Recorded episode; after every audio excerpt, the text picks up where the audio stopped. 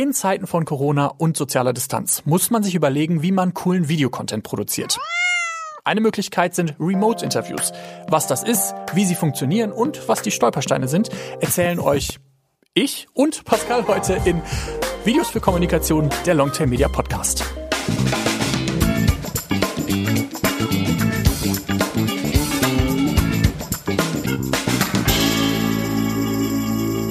Ja, das sind wir. Ich bin Mirko und gegenüber sitzt Pascal und wir reden heute ein bisschen über Remote-Interviews, weil in Zeiten von Corona ist das gar nicht so einfach, Interviews vor Ort zu führen. Da muss man zwei Meter Abstand halten oder kann vielleicht gar nicht einreisen, weil das Interview in Timbuktu geführt werden soll. Und da wollen wir heute ein bisschen drüber reden, was man da für Lösungen anbieten kann. Was haben wir denn da für Lösungen eigentlich? Ja, Timbuktu ist übrigens schön. Mirko. Warst du da schon mal? Nein, da war ich gar nicht. Ich hatte leider noch nie ein Interview. Ähm, aber das ist eben, wir sprechen jetzt darüber, weil wir Corona-Zeit haben, aber auch danach, gerade die Remote-Interview-Möglichkeiten sind ja auch gut, wenn es darum geht, äh, Distanzen zu überbrücken und dann lohnt es sich ja vielleicht nicht, jetzt ans andere Ende der Welt zu reisen, nur für ein Statement. Und Corona hat uns jetzt auch die Möglichkeit gegeben, das ein bisschen auszutesten. Wie kann man Interviews führen, die technisch und auch inhaltlich Sinn machen, beispielsweise über Videokonferenzen. Äh, kannst du da mal ein Beispiel geben, was wir so in, der, in den letzten Tagen so ausprobiert haben? Genau, wir haben für unsere Kunden beispielsweise ähm, Testimonials eingeholt. Ähm, gerade da geht es darum, um Arbeitswelten, wie jetzt äh, die Kunden von unseren Kunden äh, zu Hause arbeiten, weil Homeoffice angesagt ist. Wir können eben wegen Corona diese Leute nicht besuchen und vor Ort das Interview führen. Also äh, wurde das über Videokonferenz äh, gemacht. Ähm, das spielt eigentlich keine Rolle, ob es jetzt Skype ist, Zoom, äh, WebEx, äh, MS Teams. Ich habe noch ganz viele vergessen, die man auch nutzen kann. Das soll jetzt keine vollständige Aufzählung sein. Und äh, dann äh, hat das teilweise auch der Kunde selber aufgezeichnet. Ähm, ja, und da haben wir auch ein bisschen dann gesehen, was sind die Stolperfallen, was funktioniert gut, wo muss man aufpassen. Und ja, in diesem Podcast wollen wir jetzt unsere Erfahrung da ein bisschen teilen, damit es dann in Zukunft mit solchen Interviews schön flüssig läuft. Äh, wenn dann das nächste Interview in Timbuktu ansteht, was braucht man denn eigentlich für so ein Remote-Interview als Interviewter, sage ich mal? Also nicht unbedingt derjenige, der das dann quasi wie wir aufzeichnet, sondern derjenige, der tatsächlich das Interview geben muss. Also gut, das erste, aber gar nicht mal äh, so untriviale ist eine Internetverbindung und eine möglichst gute. Weil vieles hängt gerade von der Qualität ab, ob jetzt der Ton, das Bild gut ist, einfach von der lokalen Internetgeschwindigkeit äh, ab. Und ähm, das muss gegeben sein, da hilft, hilft alles nichts. Was sicher zu empfehlen ist, ist irgendeine Art von einem Headset, Kopfhörer, Mikrofon. Das kann auch ein, sag ich mal, ein günstiges ähm, Set sein, das man mit dem Handy beispielsweise schon, schon bekommt. Aber all das ist äh, besser als irgendwelche eingebauten Mikrofone vom, vom Computer oder vom, vom Device. Also Headset, Mikrofon, Kopfhörer nutzen, äh, einfach für bessere Soundqualität. Ich glaube, in den nächsten Jahren werden wir sehr viele Rechner und ähm, Computer sehen, die sehr gute Webcams und sehr gute Mikrofonie haben, weil das jetzt natürlich gerade so ein richtiger Markt geworden ist, von dem man gar, vorher gar nicht wusste, dass er einer ist. Ich glaube, das wird die nächsten Jahre noch ziemlich, also so, das ist jetzt meine Prognose. Keine Ahnung, ob das wirklich passieren wird. Okay, also Internetverbindung, Mikro vielleicht und braucht man auch eine extra Kamera oder meinst du, da reicht das, was man hat? Ich würde mal sagen, wenn man nicht so viel Erfahrung hat, äh, kann es ganz schön fricklig werden, wenn man da eine zusätzliche Kamera anschließen äh, muss. Wenn man das kann äh, und sich zutraut eine Kamera rumstehen hat, sicher gerne. Das macht ein besseres Bild. Man sieht vielleicht beim Webcam auch die Weitwinkeloptik ist jetzt nicht so schick. Die kann auch mal rieseln. Ähm, aber ich sage, wenn man eine neuere Generation hat von, von Webcam, dann funktioniert das auch schon ganz gut mit der eingebauten. Vielleicht einmal kurz mit einem äh, feuchten Tuch drüber wischen, das hilft schon, weil ich hatte mal bei einem Interviewgast so einen leichten Nebel im Raum, da dachte ich so, na, wahrscheinlich liegt das da, dass da einfach auf der Webcam da rumgetoucht wurde und dann den Nebel konnten wir dann mit einem feuchten Tuch entfernen. Ja, besonders schön finde ich dann immer, wenn man nachts mit dem äh, Handy irgendwas fotografiert und dann hat das so Schlieren und man denkt so, hä, das hat ist doch gar nicht feucht hier, was ist denn los? Äh, ja, dann ist meistens die eigene Hosentasche schuld oder irgendwas anderes. Aber solche Interviews, äh, weil du das Handy erwähnt hast, kann man natürlich auch gut mit Handy ähm, aufnehmen und meine Erfahrung, weiß nicht, wie du das siehst, aber da ist die Kamera meist besser als äh, die eingebaute beim äh, Computer. Sehr viel besser. Also auch meine Erfahrung hat tatsächlich in den letzten Wochen gezeigt, dass äh, in, also Interviews geführt mit dem Handy fast noch besser funktionieren vorausgesetzt man hat eine gute Internetverbindung, als mit einem Rechner, weil die da halt einfach gar nicht so gut drauf ausgelegt sind. Die waren, ich glaube, habe das Gefühl, die sind da manchmal nur so drauf ausgelegt gewesen, mal eben schnell so ein bisschen skypen und lala, aber inzwischen ist das ja voll viel wert, wenn man da ein gutes Bild und auch einen guten Ton hat. Und man kann damit, wie gesagt, auch Remote-Interviews führen. Und dann haben wir jetzt quasi die technische Seite. Was muss man was ist denn jetzt quasi von inhaltlicher Seite? Muss man da irgendwas vorbereiten oder ist das dann quasi ich will noch einen kleinen technischen ah, Einschub ah, machen, wenn man, ja, wenn man über ein Handy macht, äh, weil du gefragt hast, ja, wie bereite ich meinen Interviewpartner vor? Ähm, wenn man eine, eine, Anwendung, eine bestimmte da mhm. äh, braucht, äh, auf dem Handy in der Regel muss man eine App vorher installieren und äh, diese Info würde ich dem Gesprächspartner, der Gesprächspartnerin vorher schon zukommen lassen, dass man es installieren kann im Bewusstsein, dass wenn die Person ein Geschäftshandy hat, ähm, dass es Schwierigkeiten geben kann, da man vielleicht nicht alles installieren kann. Und da muss man rausfinden mit dem Gegenüber, okay, was sind die zugelassenen äh, Optionen. Ja, ich war ja jetzt gerade quasi schon so ein bisschen am Inhaltlichen, aber dann bleiben wir doch kurz. Du bist einfach so schnell. Ja, ich war ein bisschen zu schnell. Es tut mir leid. Ich ähm, ist meine erste Sendung, weißt du, das ist noch ein bisschen aufregend. Das stimmt das, auch gar nicht. Das aber, ist völlig gelogen. Nee, aber sonst war ich ja immer nur Gast. Heute äh, moderiere ich ja so ein bisschen. Das ist ja neu für mich. Egal. Was ich eigentlich fragen wollte, wir sind ja jetzt gerade beim technischen, äh, dann lass uns doch mal kurz über ein paar Stolpersteine reden. Was, also außer jetzt mal der Internetverbindung, weil die haben wir jetzt oft genug thematisiert, dass man die braucht. Was kann man denn, was kann denn noch schiefgehen? Und wofür sollte man vielleicht tatsächlich dann noch ein Backup in der Hand haben? vielleicht einen anderen Raum auch nehmen, mhm. gerade wenn es vom, vom Licht her nicht passt, äh, wenn es vom Ton schwierig ist, eben vielleicht wenn man normalerweise seine geschäftlichen äh, Videokonferenzen einfach am Küchentisch macht, ähm, eignet sich vielleicht nicht so gut, einfach weil, weil Licht nicht, ist nicht gut, Ton stört oder man sitzt vorm Fenster. Also da sich eine Alternative überlegen, wo fühle ich mich auch wohl. Ähm, ich soll ja auch gut rüberkommen, also irgendeinen Raum finden, wo ich mich wohlfühle, wo ich ungestört bin und im Idealfall auch gutes Licht habe. Ähm, so als Faustregel ist es immer gut, wenn man gegen ein Fenster guckt, dann hat man das schön, das äh, Tageslicht schön von außen und nicht irgendwie vor einem Fenster sitzt, dass man das Tageslicht im Rücken hat und dann nur so ein schemenhafter schwarzer Umriss dann da vor der Kamera hockt. Und wenn es nicht anders geht, dann kann man übrigens auch das Fenster ein bisschen abdunkeln, vielleicht mit einer Gardine oder wenn man sogar ein Rollo außen hat, kann man das ja auch ein bisschen runter machen. Das hilft auf jeden Fall, damit man die Person wieder sieht.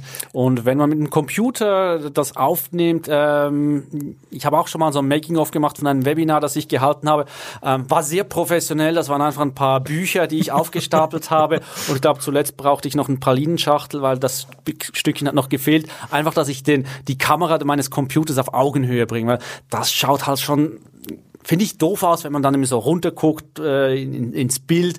Ah, das ist einfach nicht sehr vorteilhaft, egal äh, welche Kopfform man jetzt hat. Wenn zum Beispiel das mit dem Internet aber nicht funktioniert auf dem Rechner, weil der, keine Ahnung, mit dem WLAN sich nicht richtig verbinden kann oder so, dann kann man immer noch als Backup sich zum Beispiel auch mit dem LTE seines Handys das versuchen, wenn man guten Empfang hat. Ähm, das hat funktioniert in Ausnahmefällen auch. Wir würden das nicht jetzt empfehlen, das darüber zu machen, aber wenn es nicht anders geht, dann ist das immer auch noch eine Möglichkeit. Und auch, ähm, das ist tatsächlich ein Stolperstein, der uns sehr häufig über den Weg gelaufen ist, ähm, auf Rechnern von der Arbeit darf man oft irgendwie die Webcam nicht benutzen oder das Mikrofon oder in irgendeiner Form da vielleicht tatsächlich sich eine Alternative überlegen, mit dem Handy das zu machen, damit, weil der man, weil man das da dann nicht zulassen kann für die, für, für die Remote ähm, Aufnahme, die man dann macht weil wir haben zum Beispiel ähm, ein Programm, womit wir quasi auch live streamen und dieses Programm kann dann auch wie ein Chatraum Leute einladen und dann kann man miteinander reden und wir können das dann quasi bei uns in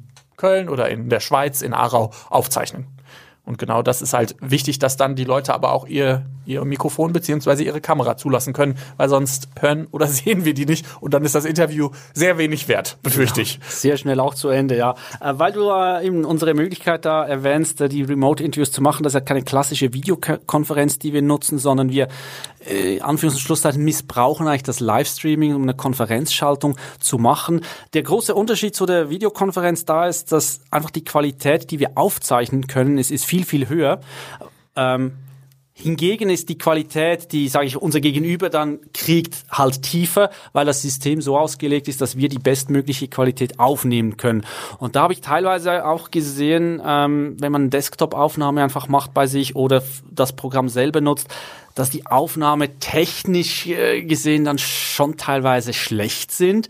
Ähm, wenn man jetzt nicht so ein Tool hat wie wir, dann darf man natürlich gerne uns anschreiben und mit uns das aufnehmen. Kleine Werbespot. Ja, ich merke schon, hier wird ganz shameless Eigenwerbung gemacht. Hard Selling. Ähm, aber wenn man das selber machen möchte und es irgendwie geht, dann empfehle ich, dass das Gegenüber auch bei sich lokal mhm. aufnimmt mit Bildschirmaufnahme oder so und dann hat man halt zwei Aufnahmen, die man dann zusammenfügt. Aber in der Regel gibt das die bessere Aufnahme. Oder eben mit unserem Tool, da kommt das das Gute rein. Und ein weiterer großer Vorteil ist, wenn wir mit diesem Tool arbeiten, wir können komplett steuern, wann welches Bild angezeigt wird. Weil da hatten wir gerade letztens auch Schwierigkeiten, Probleme, weil äh, wenn man so Videokonferenzen nutzt, wie ich vorhin erwähnt habe, die schalten ja teilweise ein bisschen zufällig hin und her oder verspätet dann. Und da war der äh, Fall, die Interviewerin hat die Frage ähm, beendet, die Person gegenüber hat schon begonnen zu antworten, aber sie war noch nicht im Bild, weil die Videokonferenz zu spät umgeschaltet hat. Und im Schnitt war das wenig möglich, weil die Interviewerin wollte rausgeschnitten werden. Geht ja aber nicht, weil der Ton schon da ist vom Gegenüber, aber ist ein bisschen kompliziert erklärt, aber ich, ich hoffe, man versteht, was ich meine. Man sieht quasi noch die letzte Person, die geredet hat und die neue das ist noch gar nicht im Bild, aber man hört sie schon und deshalb genau. kann man sie nicht rausschneiden. Und dann fehlt das Bild und, und man kann den Ton nicht nutzen. Und dann, ja, was macht man dann? ja, da einfach wirklich auch drauf achten und auch das Gegenüber sensibilisieren, ähm, Frage stellen, warten, bis das Bild äh, umschaltet. Äh, teilweise ist es ja, glaube ich, einfach so, die am lautesten spricht, zu dem hüpft das Bild. Mhm. Und wenn man da plötzlich irgendwie auf den Tisch äh, bangt, wie ich jetzt gerade, dann springt das Bild hin und her.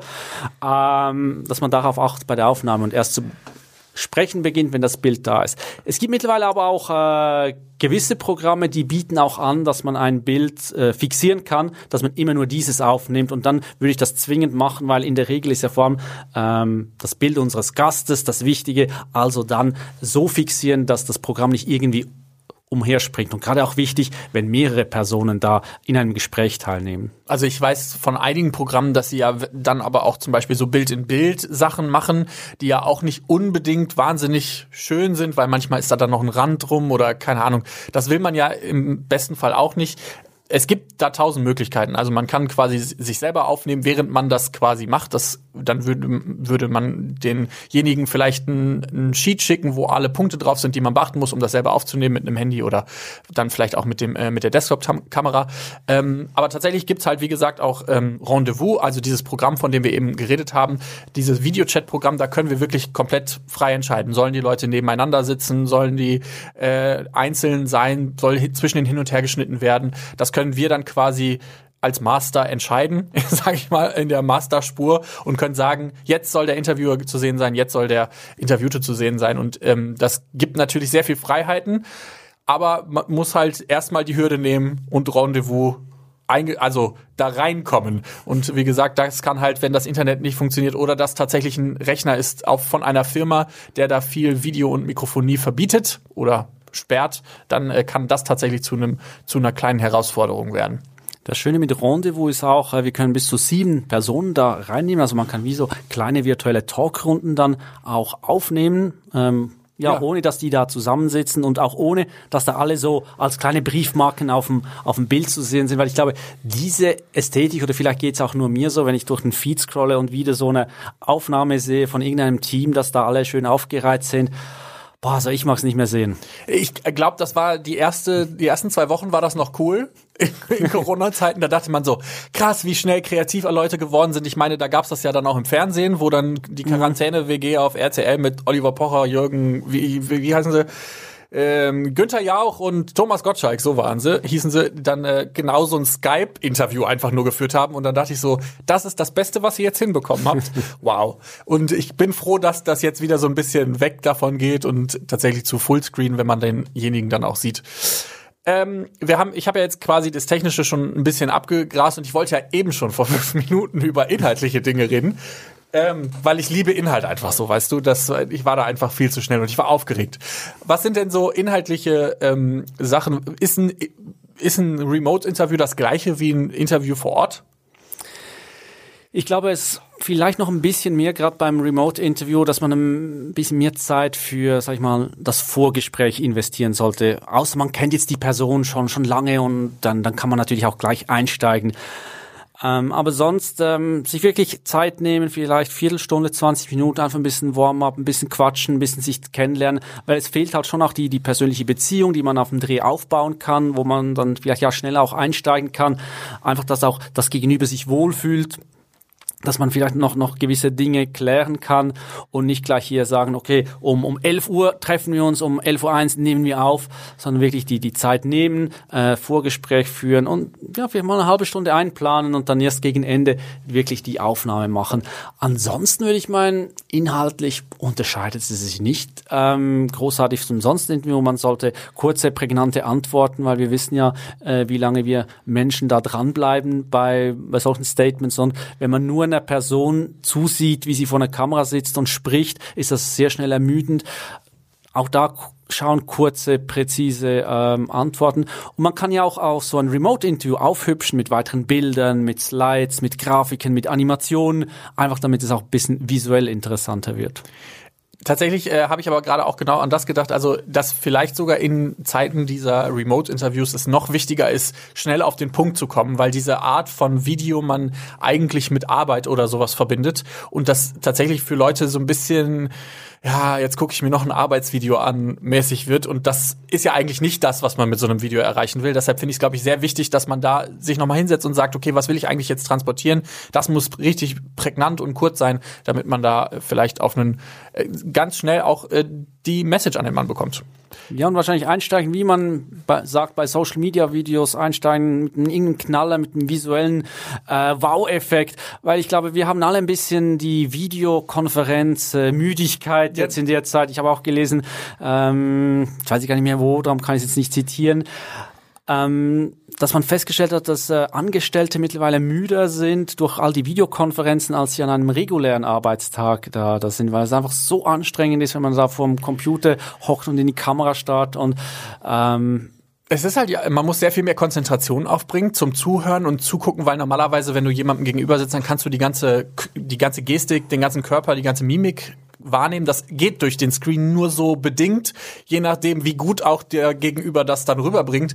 Ähm, manchmal sieht man ja auch dann nur über die Körperhaltung was und das fehlt dann plötzlich total und man muss sehr viel mehr Aufmerksamkeit darauf schenken, was sagt oder macht derjenige und das ist dann natürlich nochmal potenziert, wenn man in einer Telefonkonferenz mit 20 Leuten ist. Da muss man richtig krass fokussiert darauf sein, wer gerade redet und ich kann mir schon vorstellen, dass das sehr, sehr anstrengend ist oder anstrengender zumindest als auch wenn Meetings mit 20 Leuten jetzt auch im Real Life vermutlich nicht die geilsten sind, aber dass man da sitzt und denkt, ach, ey, das ist heute echt schwer zu folgen hier. Ja gut, Meeting mit 20 Personen, das äh, will ich mal frech behaupten, 15 Personen würden so ein Meeting eh nutzen, um so ein bisschen auszuruhen. Das stimmt, ja. Das, das hast du dann da natürlich äh, so auch nicht. Ähm, vielleicht ja, gehört auch ein bisschen noch inhaltlich, dass man halt sein Gegenüber auch ein bisschen steuert. Ähm, darauf hinweist, wie es ausschaut äh, rundherum, was im Hintergrund rumsteht. Äh, hoffentlich auch keine von diesen wunderschönen virtuellen Hintergründen nutzen, aber einfach gucken, dass da vielleicht nicht vertraulich ist oder irgendwas im Hintergrund ist, was die Person nicht zeigen möchte, weil es jetzt in dem Rahmen zu intim ist. Das kann auch nur ein Familienfoto sein, was man jetzt aber nicht unbedingt der Welt zeigen möchte im beruflichen Kontext. Ähm, und dann auch anziehen.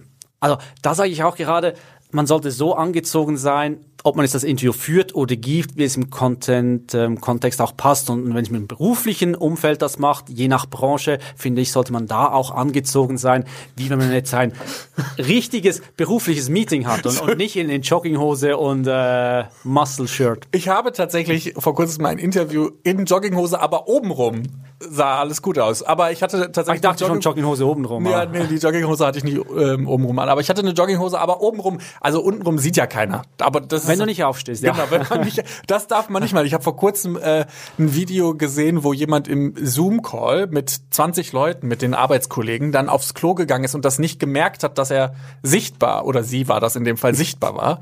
Und dann tatsächlich da sich aufs Klo gesetzt hat und irgendwann, während sie dann da ihr Geschäft verrichtete, ist ihr das aufgefallen und hat dann den Laptop schnell zugeklappt.